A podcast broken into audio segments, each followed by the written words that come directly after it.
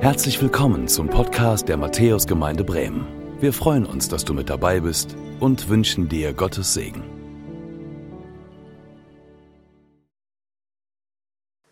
Hallo ihr Lieben. Ich freue mich, dass ich heute zu euch sprechen darf. Ähm, mein Name ist Philipp, falls du mich noch nicht kennst, auch euch am Bildschirm. Hallo, schön, dass ihr eingeschaltet habt und auch am Telefon, auch da hinten im Aquarium. Das sieht gemütlich aus auf dem Fußboden, da unten. Das sieht gut aus. Ähm, hi, genau. Schön, dass du da bist zu diesem Gottesdienst ähm, und zu unserer Fortsetzung unserer Predigtreihe der Sendschreiben. Ähm, die letzten beiden Sonntage, falls du noch nicht dabei warst, werde ich gleich einen kurzen Rückblick machen. Ähm, aber jetzt der Teil drei. Worum geht's nochmal? Sieben echte Gemeinden, die es damals gab. Sieben historische Städte, von denen ihr gerade einen Eindruck bekommen habt in diesem Videotrailer. Und diese Gemeinden, die erhalten jeweils einen Brief und mit dem Brief einen Rundbrief, wenn du so willst, die Offenbarung, die niedergeschriebene Vision des Johannes, die er auf der Insel Patmos im Exil verfasst. Und ich habe euch wieder die Karte mitgebracht zur Orientierung. Patmos könnt ihr dort sehen auf der Karte, da wo Johannes gewesen ist. Und diese Vision, die er hatte vom Wiederkommen Jesu, wo viele Bilder aufgegriffen werden, auch aus dem Alten Testament, die den Leuten bekannt vorkamen, die auch in ihre Zeit und ihre Situation hineinsprachen, wo er das niederschreibt. Und dieser Rundbrief dann die Poststrecke entlang an diese Gemeinden geht. Und ich habe euch das letzte Mal gesagt, bevor wir jetzt gleich Richtung Pergamon abbiegen und so ein bisschen die Kurve kriegen von Smyrna, wo wir letzte Woche gewesen sind, wie wir die sieben, äh, wie wir diese Sendschreiben verstehen können. Einmal sieben als göttliche Vollzahl, weil es nicht nur an diese sieben Gemeinden ging, sondern allen Gemeinden gilt. Und das, was wir lesen dürfen, die Zustände, die beschrieben werden, gelten allen Gemeinden zu aller Zeit. Und das Zweite, diese, dieses Verständnis, dass wir hier es mit einer Prophezie zu tun haben auf Zeitabschnitte in der Kirchengeschichte. Und die, die sich dafür interessieren ähm, und die es so lesen, die sagen, Ephesus war so sinnbildlich für den Aufbruch, für die apostolische Gemeinde im ersten Jahrhundert. Smyrna für die verfolgte Gemeinde von 100 bis 313, bis sich der römische Kaiser Konstantin bekehrte und das Christentum nicht mehr verfolgt war, sondern Staatsreligion wurde. Und die Gemeinden, die jetzt kommen, Pergamon und Thyatira, werden so gelesen als Prophetie auf diese Zeit, wo wir dann die Staatskirche haben von 313 bis 590 oder auch die päpstliche Kirche bis 1517. Da kommt Martin Luther mit seinen 95 Thesen und verändert ähm, nochmal, wie Gemeinde sich verstand und ändert nochmal den Kurs der Kirchengeschichte. Und da gibt's, hatte ich ja schon mal gesagt, es gibt Parallelen und man kann es so lesen, aber man sollte es nicht nur so lesen und vorsichtig sein mit Spekulationen.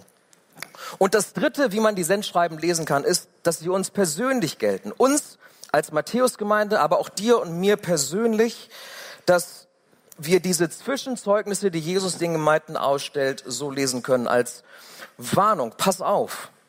Das sind Dinge, wo du aufpassen musst. Als Lob, den er ausspricht, wo er sagt, das ist gut. Darauf achte. Das halte fest.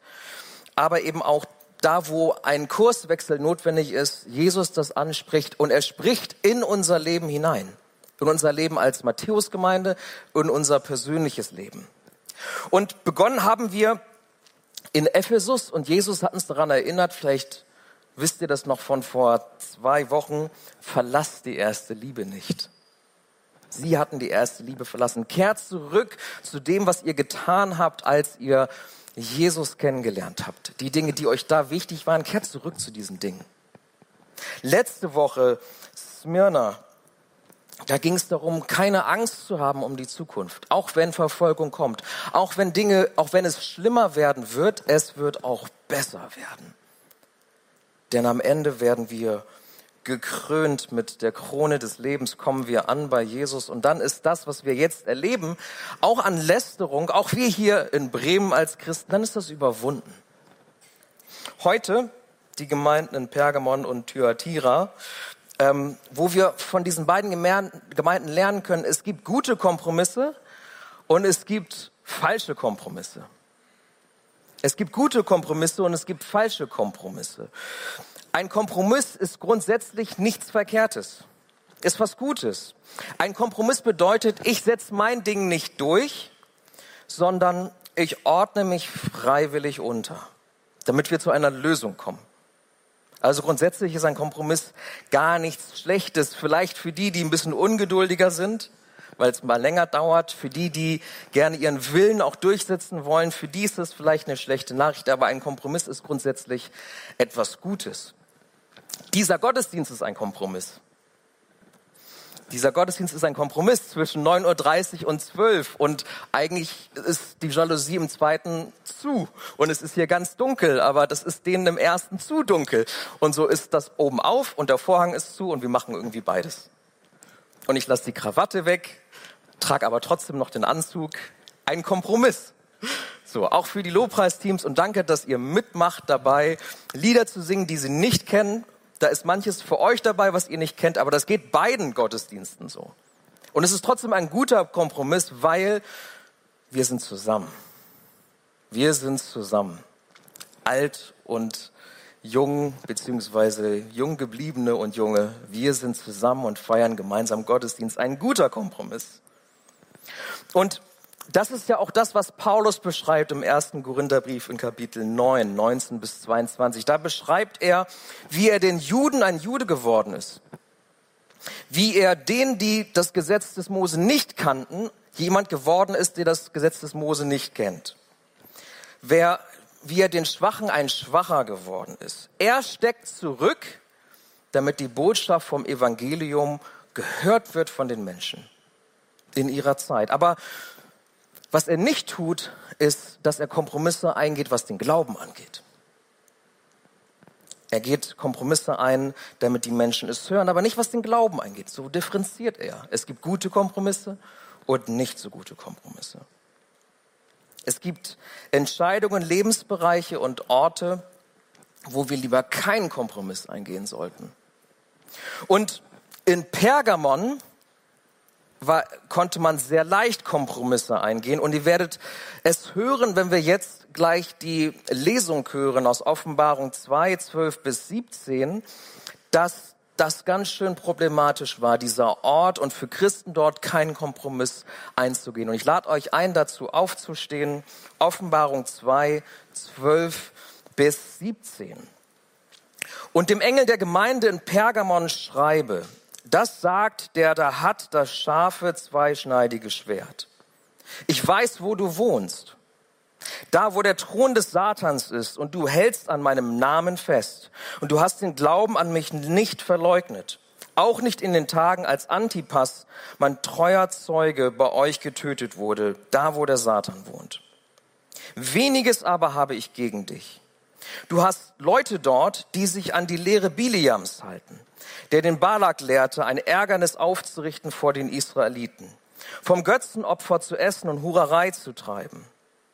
So hast du auch Leute, die sich in gleicher Weise an die Lehre der Nikolaiten halten. Tue nun Buße. Wenn aber nicht, so werde ich bald über dich kommen und gegen sie streiten mit dem Schwert meines Mundes.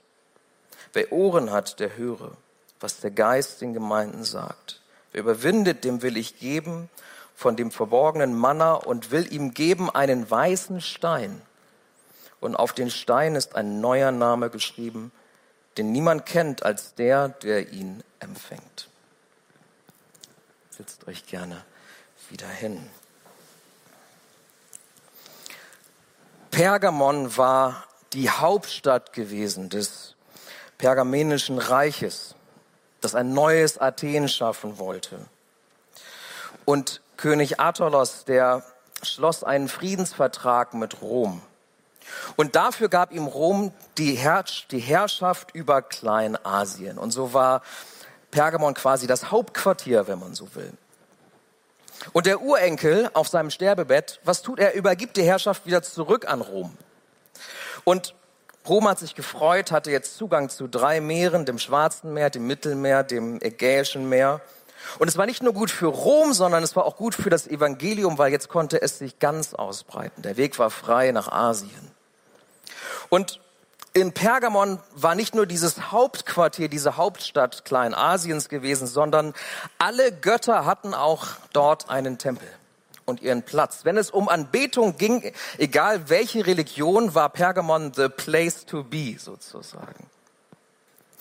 Menschen allen Glaubens kamen nach Pergamon. Also da war zum Beispiel, und du siehst es hier auf dem Bild, da war der Altar des Zeus. Für die eine Anlaufstelle, die Macht wollten und die gesagt haben, ich möchte den König der Könige zu der Zeit auf meiner Seite wissen. Der Altar des Zeus.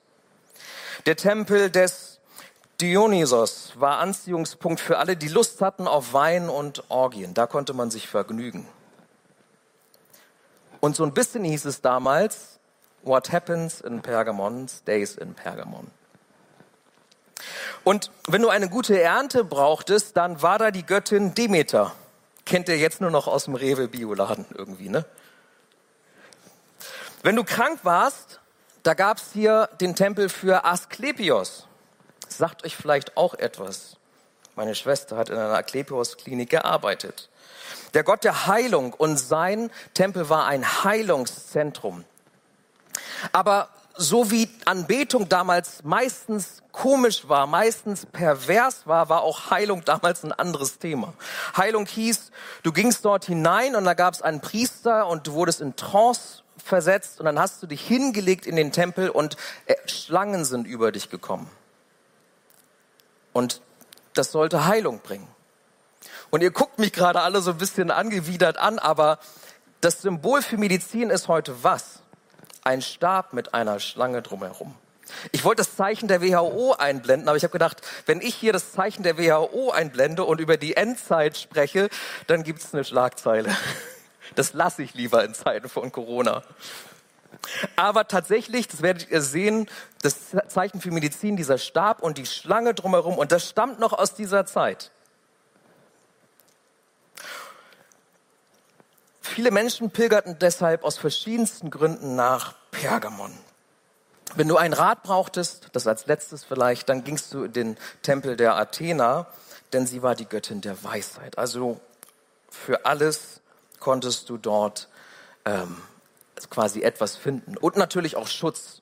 Wenn du Schutz brauchtest, dann der Kaiser Trajan hatte dort auch seinen Tempel. Auch ihn konntest du bitten, zu ihm kommen als Retter, als den Schutzpatron konntest du ihn ähm, dort ähm, einfach huldigen und anbeten. Das war Pergamon. Und Jesus sagt dieser Gemeinde, ich weiß, wo du wohnst. Nicht als Drohung, ne? Ich weiß, wo du wohnst. So, sondern ich weiß, wo du wohnst. Ich kenne diesen Ort, an dem du bist und die Herausforderungen, die dieser Ort mit sich bringt. Ich kenne deine Umstände. Ich weiß, wie ihr in Bremen wohnt. Ich kenne deine Umstände. Und dann spricht Jesus, das haben wir eben gelesen, vom Thron des Satans. Und er meint damit nicht, dass Pergamon der Ort war, wo Satan am Ende des Tages von der Arbeit kam und nach Hause ging, sondern er meint damit, dass das ein Ort war, wo viel teuflischer Einfluss war. Ich sagte es eben, diese Anbetung, das war meistens wirklich pervers, was da stattfand. Und er sagt ihnen, ich weiß, dass das ein Ort ist, der schmutzig und pervers ist. Und nicht nur das, er sagt auch, dass es ein Ort ist, wo ihr umgeben seid von Reichtümern, von Schmuck in den Tempeln, die gefüllt waren mit Gold und allem, was man sich vorstellen könnte. Versuchung kommt ja nicht nur schmutzig daher, sondern kann auch schön, golden daherkommen. Und außerdem spricht, wenn er vom Thron des Satans sprach, ähm, ich habe euch mal den Pergamon-Altar mitgebracht, der hatte die Form eines, ein, eines Thrones. Könnt ihr euch so ein bisschen vorstellen, ne, wo, die, wo der Arm drauf liegt. Und das ist ein Bild aus dem Pergamon-Museum. Es gibt kein Museum in Deutschland, was ich häufiger besucht habe, ähm, weil man dort so da reingehen kann und mittendrin ist in der Geschichte. Ich kann es euch nur empfehlen auf der Museumsinsel, das Pergamon-Museum. Und das ist ein Bild daraus, da ist es nachgebaut. Nun, entgegen dieser Macht, dieses Sprungs in Pergamon hatten die Christen nichts. Sie hatten gar nichts. Das Einzige, was sie hatten, und das sagt er auch, das Einzige, was sie hatten, ist, sie hatten den Namen Jesus. Und an dem hielten sie fest. Sie hatten den Namen Jesus. Und wenn hier steht, sie hielten fest am Namen Jesus, dann heißt es nicht nur an seinem Namen, sondern alles, was er über sich gesagt hatte, daran hielten sie fest. Und wir lesen hier, ihr habt mich auch nicht verleugnet. Was bedeutet das? Sie haben sich öffentlich zu ihm gestellt. Sie haben das, sie haben sich nicht verzogen und zwischen all den Tempeln irgendwie sind sie irgendwie zu Hause nur eingekehrt und haben im stillen Kämmerlein Christsein gelebt, sondern trotzdem waren sie öffentlich in ihrem Glauben. Und sie haben den Namen Jesus hochgehalten. Und Pergamon war eine Stadt, so viele verschiedene Götter, eine Stadt der vermeintlichen Toleranz. Alles ging. Jeder Gott war willkommen. Aber, und so ein bisschen kommt uns das bekannt vor, diese Toleranz hatte auch Grenzen. Toleranz wurde definiert von Pergamon. Und so ein bisschen kennen wir das. Und wenn es um das Christsein ging, dann hörte die, die Toleranz hörte dann schnell auf. Und das haben wir gerade auch gelesen.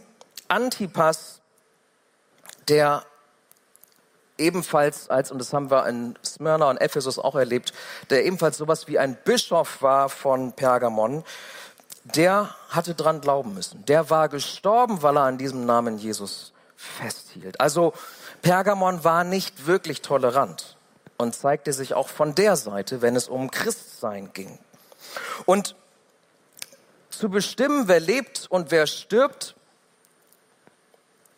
da sprach man in der Zeit damals davon, wer hat Zugang zum Schwert Roms und wer hat ihn nicht. Und der, der über Pergamon regierte und nicht nur über Pergamon, sondern über diese Region, der hatte dieses Recht über das Schwert Roms. Und das hieß, dass als Antipas ähm, sterben sollte und zu Tode geführt wurde, dann trug man vor ihm her das Schwert Roms. Ein großes Schwert, was symbolisieren sollte, wir entscheiden, hier lebt und hier stirbt. Und deshalb sagt Jesus zu dieser Gemeinde, ich bin das zweischneidige Schwert. Ihr kennt den Vers aus Hebräer 4, Vers 12. Ich bin der, der entscheidet über Leben und Tod. Und er sagt, und ich weiß, wo ihr wohnt und ich sehe, wie ihr festhaltet an meinem Namen, obwohl ihr nichts habt außer mich und meinen Namen. Und dass ihr sogar festhaltet in aller Öffentlichkeit, obwohl das passiert. Und Jesus äußert sich dazu auch in Matthäus 10, Vers 32 und sagt, wer nun mich bekennt vor den Menschen, zu dem will ich mich auch bekennen vor meinem Vater im Himmel. Er sagt, hey, es ist so gut, dass ihr für mich einsteht, auch wenn ich weiß, wo ihr wohnt. Ich stelle mich zu euch. Ich bekenne euch vor dem Vater. Bleibt in der Situation. Und deswegen, weil die Situation so schwierig ist, hat er, sagt er, ich habe nur weniges gegen euch. Ich habe nur so, das ist so eine kleine Sache, die ich gegen euch habe. Es gibt Leute, die halten sich an die Lehre Biliams und der Nikoaliten. Und was waren das für Lehren, fragst du dich vielleicht. Biliam war so ein ganz fragwürdiger Prophet. Du kennst vielleicht die Geschichte aus ähm, 4. Mose. Der war nämlich käuflich.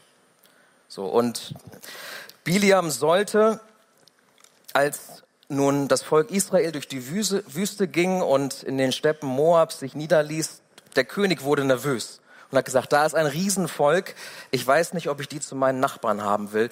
Lieber Biliam, komm doch und verfluche sie. Und Biliam fragt Gott und sagt, soll ich sie verfluchen? Und Gott sagt, sag das, was ich dir sage. Und er wird hochgeführt zu verschiedenen Anhöhen und Fluch soll aus seinem Mund kommen und anstattdessen kommt Segen. Anstattdessen kommt Segen. Er kann das Volk nicht verfluchen. Aber wir lesen in Kapitel 31 am Ende lesen wir, Biliam hat doch noch einen Weg gefunden, Kohle zu machen. Denn er gibt nachher den Rat an den König der Moabiter Balak. Er sagt, lasst sie doch einfach von den schönsten Frauen der Moabiter verführen und sie werden dann das Volk überreden, dass sie ihre Götter anbeten Und dann muss Gott, der ja ein eifersüchtiger Gott ist, dann muss er sie verfluchen. Dann muss ich das nicht tun. Und das ist das, was er hier anspricht, wenn er sagt, sie folgten der Lehre Biliams, der am Ende doch noch zu Geld kam, offensichtlich. Denn was tat Biliam im Endeffekt? Er führte Götzendienst in den Gottesdienst ein. Er verheiratete Götzendienst mit dem Volk Israel, indem die Frauen der Moabiter sie heiraten, sie gingen zusammen und das Volk Israel fang an, ihre Götter anzubeten. Und genau das geschah hier auch. Die Christen unter dem Druck in Pergamon fingen an, in die Tempel wieder zu gehen, in die anderen Tempel zu gehen. Sie gingen Kompromisse ein, um es vielleicht ein bisschen leichter zu machen. So ganz nach dem Motto, ein bisschen Spaß muss doch sein. Das Christsein kann doch nicht nur Druck sein. Vielleicht nehmen wir den Namen Jesus und fügen noch ein bisschen Spaß dazu. So schlimm kann das doch nicht sein. Und die Lehre der Nikolaiten ging nämlich genau in diese Richtung. So schlimm kann das doch nicht sein. Wir sind doch unter Gnade. Und da wo, ähm, da wo wir, und wir haben eine christliche Freiheit, und da wo wir sündigen, da wächst doch die Gnade. Also sie waren schlaue Leute, die sich das zurechtlegten und sagten, ja, so ein bisschen Tempelspaß, also erlaubt es doch, was Spaß macht. Und ansonsten sind wir unter der Gnade. Die Gnade klärt das schon für uns. Und sie legten sich vieles zurecht und sie wurden überheblich und sagten, Mensch, wie, also nicht nur, dass sie sich selbst damit entschuldigten, sondern sie sagten, hey, wir sind die schlaueren Christen als die anderen. Und was dort anfing, ist auch ein falsches Verständnis von Leiterschaft in Gemeinde. Von es gibt Leitung, die weiß und ein bisschen schlauer ist, und es gibt die, die nicht so schlau sind.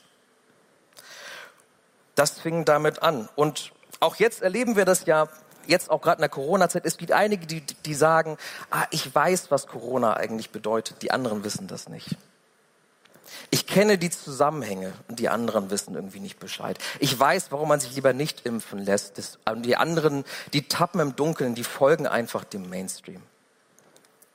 Und so ein bisschen war das damals auch, dass auf einmal sich in der Gemeinde Menschen über andere erhoben und sagten, erlaubt es, was Spaß macht. Ihr seid einfach nur zu dumm, beides unter einen Hut zu bekommen. Und Jesus ruft sie zur Umkehr und sagt, ein bisschen Spaß muss sein. Dieser Spaß hat Folgen. Und es ist nicht alles erlaubt, was Spaß macht. Und er warnt sie zur Umkehr und sagt, ich weiß, dass es hart ist, gegen den Mainstream in Pergamon zu schwimmen. Ich weiß, dass es hart ist, aber erinnert sie daran und sagt, hey, wisst ihr was? In mir habt ihr Freude. Ihr braucht, braucht nicht in den Tempel gehen des Dionysos. In mir habt ihr den Versorger. Du brauchst nicht zur Demeter-Göttin gehen. In mir hast du das Heil und Heilung. Und die Apostel haben in seinem Namen Wunder vollbracht und geheilt. Du brauchst nicht zum Heilzentrum des Asklepios gehen. In mir hast du den Retter, du brauchst nicht Trajan huldigen in seinem Tempel. In mir hast du alles. Du brauchst, brauchst keine Kompromisse einzugehen.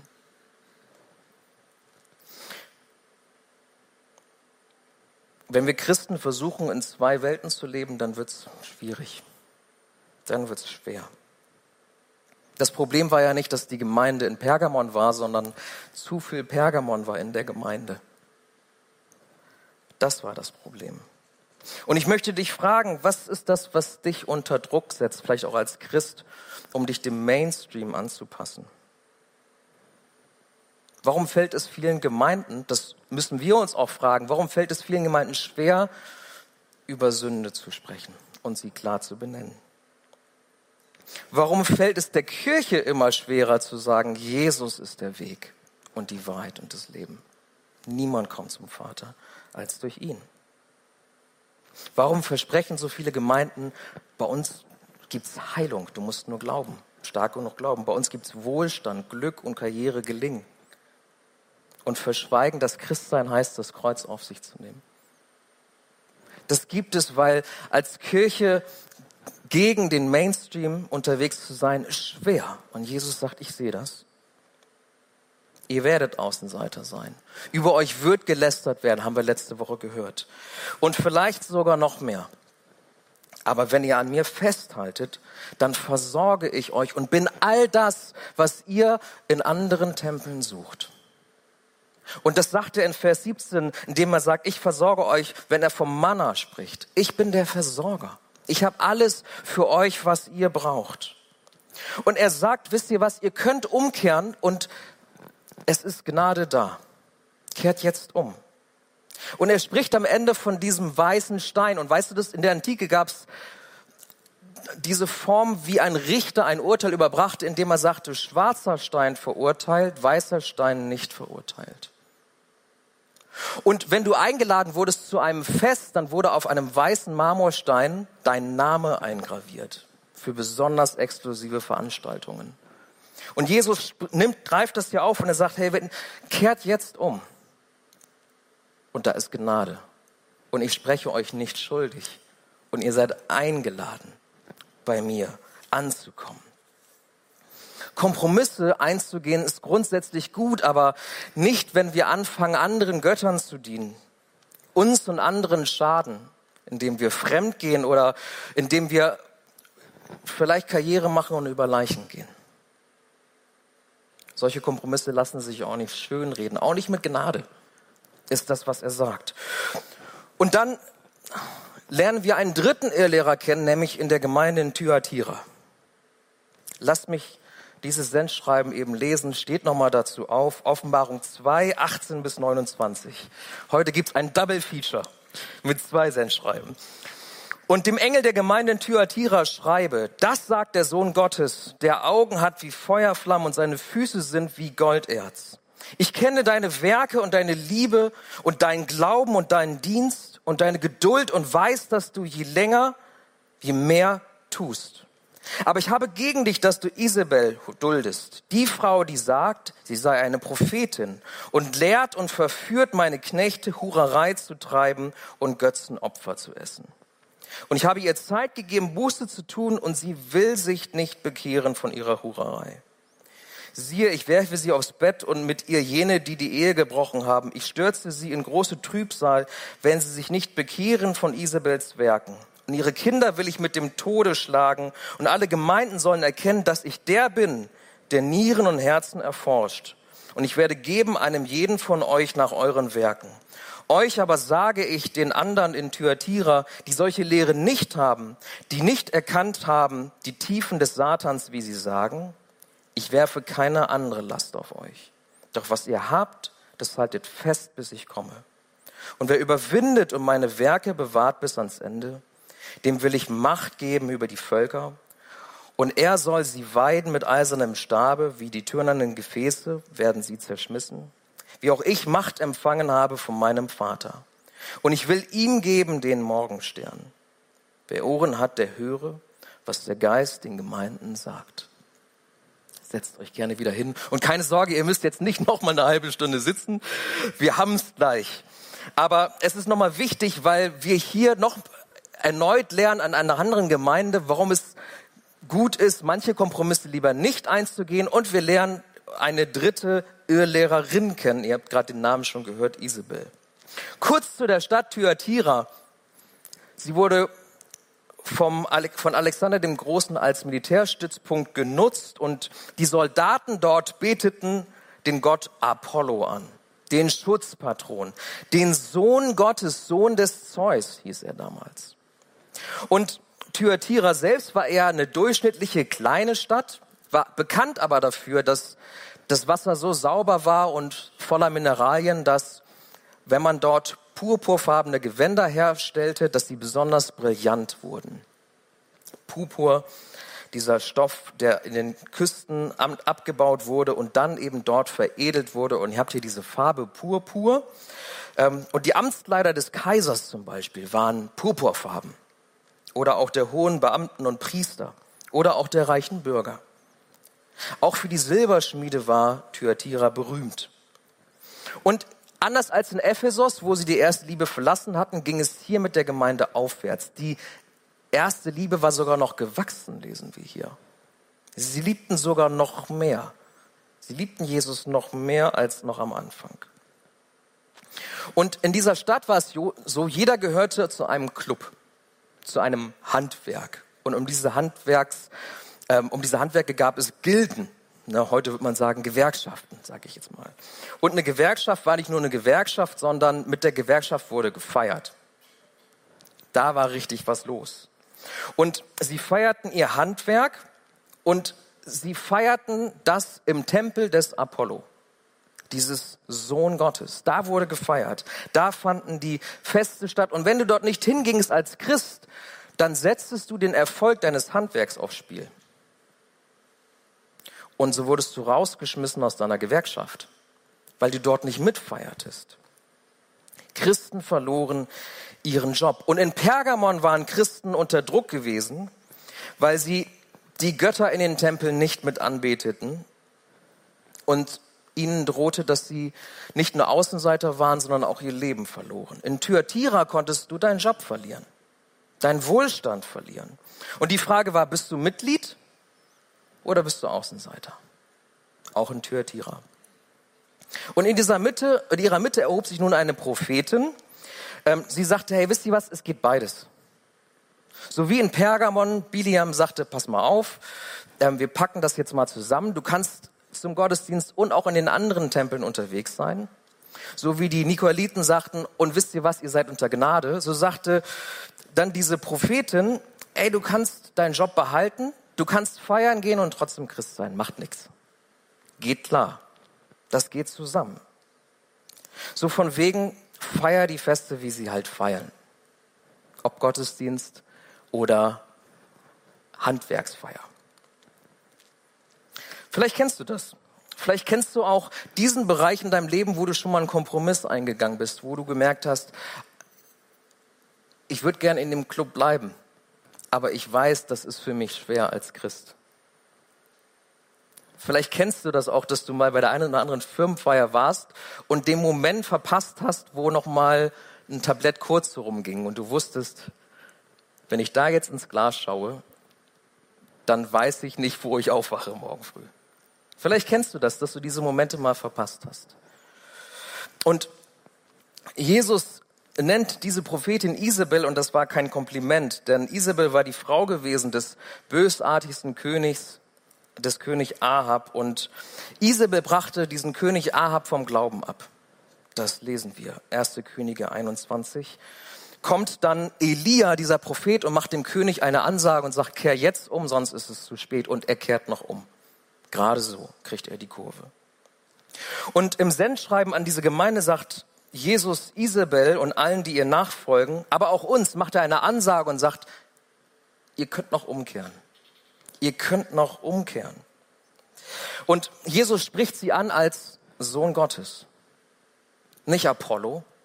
Ich bin der Sohn Gottes. Nicht der Apollo, in dessen Tempel diese Feste stattfinden. Ich bin der Sohn Gottes. Und er sagt, diese Feste mitzufeiern, diesen Spagat zu gehen, das ist gefährlich.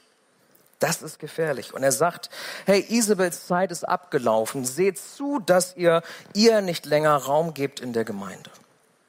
Wenn ihr ihr nachfolgt, dann findet ihr den Tod. Sünde führt zum Tod. Und das ist das, was er ihr sagt. Und die Frage, die er uns stellt, ist, hm, wollen wir mehr Karriere, mehr Job, mehr Wohlstand oder mehr Jesus? Wie entscheiden wir uns?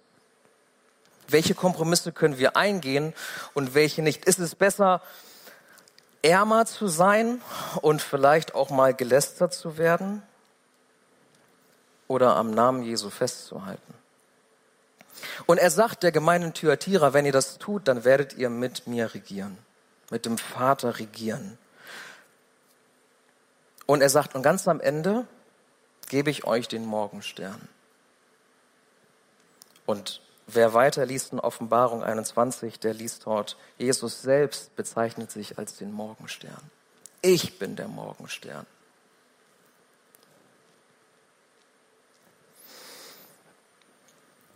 Kompromisse können gut sein, Kompromisse können nicht so gut sein. Jesus äh, nachzufolgen kostet. In Pergamon kostete sie die, die Menschen das Leben, den Druck, nicht mitzumachen bei den Festen, auf den Spaß verzichten zu müssen. In Thyatira hieß es, den Job vielleicht aufgeben zu müssen, weil man bei den Firmenfeiern nicht so reinhauen konnte. Und die Frage ist, sind wir bereit, an der Stelle des Glaubens kompromisslos zu sein? Zwar Kompromisse einzugehen, so wie diesen Gottesdienst vielleicht. Vielleicht auch, was die Art und Weise angeht, wie wir Menschen begegnen und wie wir ihnen von Jesus erzählen, so wie Paulus das tat. Den Juden ein Jude, den Schwachen ein Schwacher. Aber was die Botschaft von Jesus angeht, nicht abzuweichen. Und so möchte ich am Schluss für uns einmal zusammenfassen. Fünf Dinge. Das erste, was als Drohung daherkommt, aber wir wissen dürfen, Jesus weiß, wo du wohnst. Er kennt deine Umstände. Er weiß die Drucksituation, in der du dich befindest. Aber halte an ihm fest. Er ist alles. In seinem Namen ist alles, was wir brauchen. Schutz, Heilung. Er ist der Retter. Er ist die Weisheit. Er ist der König der Könige. Dafür brauchen wir nirgendwo anders hinzugehen. Lasst uns keine falschen Kompromisse eingehen. Persönlich nicht und als Gemeinde nicht. Go 11, lasst uns das weitermachen. Ich finde es toll, dass wir hier so zusammen sind. Aber lasst uns da, wo das Evangelium in Mitleidenschaft gezogen wird, da, wo der Name Jesu entehrt wird, da nicht mitmachen, ob jetzt in unserem eigenen Leben oder auch als Gemeinde. In seinem Namen kommen wir zusammen und seinen Namen ehren wir. Er ist heilig. Da wollen wir keine falschen Kompromisse eingehen. Und da, wo wir das getan haben, da lasst uns umkehren und zwar schnell. Noch ist die Zeit, haben wir von Jesus geleben, gelesen. Aber lasst uns das nicht aufschieben. Lasst uns das jetzt tun. Und das Gute ist, und das wissen wir, wir können jederzeit umkehren zu Jesus. Noch ist die Zeit, ihm zu sagen, hey, das war falsch. Hey, die Runde kurze hätte ich an mir vorbeigehen lassen sollen.